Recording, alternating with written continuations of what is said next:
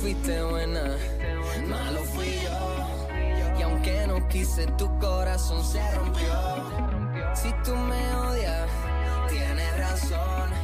Lo diste todo y en verdad pido perdón. Tú y yo. Seguro. rodando en la arena, tu cuerpo encima el mío, mi mano en tu cadera, aunque no quieras saber de mí. Oye, lo que está escuchando de fondo es lo nuevo de Jet featuring La Z que está con nosotros aquí en el reguero de la 994. Yeah. ¡Dímelo, Gustavo! ¿Cómo? Jet, ¿qué es la que hay? ¿Qué hay? ¿Qué hay? Estamos activos. Welcome back. La última vez que Jet estuvo aquí con nosotros, eh, ibas a abrir el show de La Secta eh, allí en el Coca-Cola Music Hall. Estuve por allá, estuvo muy bueno tu participación y también los muchachos.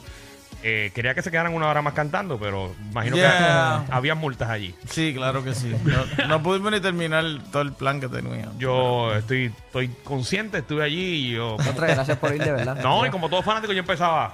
Le faltó esta canción, le Sí, faltó la otra, no, le faltó la otra. a- Chacho, que qué. empezaste a joder rápido. Jet, eh, y ahora eh, cumples tu sueño y haces una canción con, con la secta All Star. ¿Qué, qué es para ti eso? Pues mano, un logro de verdad. Siempre fue algo que, ¿verdad? A la misma vez que no lo...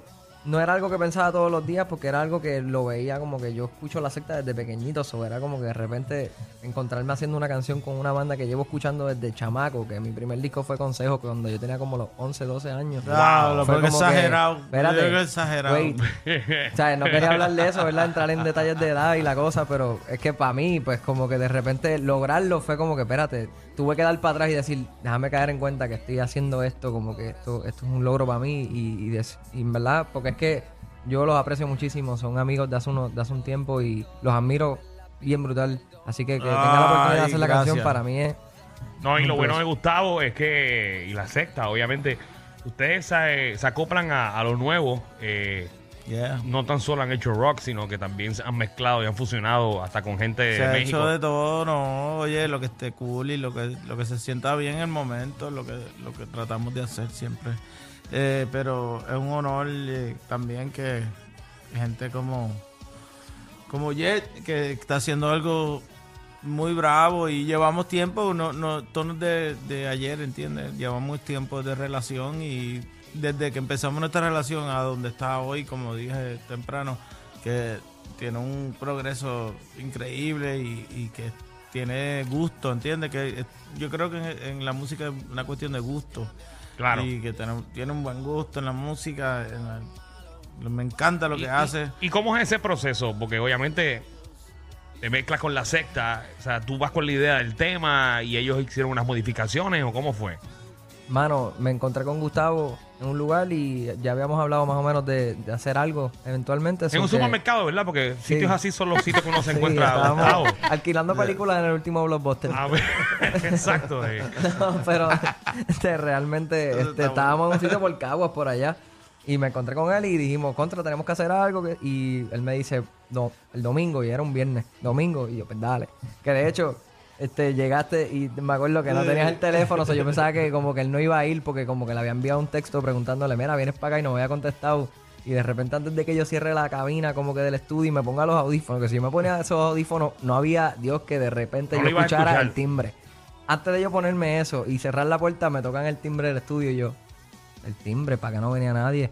Cuando me asomo, es Gustavo. No yo, nadie, "Yeah". Gustavo. O sea, no, yo sabía que tú venías, pero como no me habías contestado, pues no sabía que tú venías. Pero aparte de ti no iba más nadie. Eso era como que, pues, pues no sé quién está ahí. Y de repente era él y me dice, verá, se me quedó el teléfono, pero yo seguí para acá porque quería llegar ya. Y Ah, eso, ¿verdad que sí? eso fue eso fue un vacilón de verdad porque nos pusimos a escuchar cosas que tenía en la computadora y cuando dimos con esa maqueta fue como que esta es la que vamos a Magia, escribirle magia, y magia. salió magia. Muy bien. Decir adiós. ¿Por qué decir adiós? Papi, porque a hay que veces hay que decir adiós y que a veces hay que, eh, no, hay, no hay remedio. Uno trata, ¿verdad? Todos tratamos. Estás hablando del área sentimental, me imagino. Bueno, primero en la área sentimental, pero se puede usar para todo, en los negocios, más que tú, ustedes saben. ok, ya. A veces hay que decir adiós. ¿Entiendes? A veces, oye, uno, uno trata, pero a veces hay que decir adiós. Eso es así. Bueno, Jet, Jet con Y y con doble T. Siempre lo explico aquí en el programa. Gracias por eso. No, gracias por esto. Vamos a escuchar un poquito para que la gente goce aquí la 994. Ponlo, ponlo el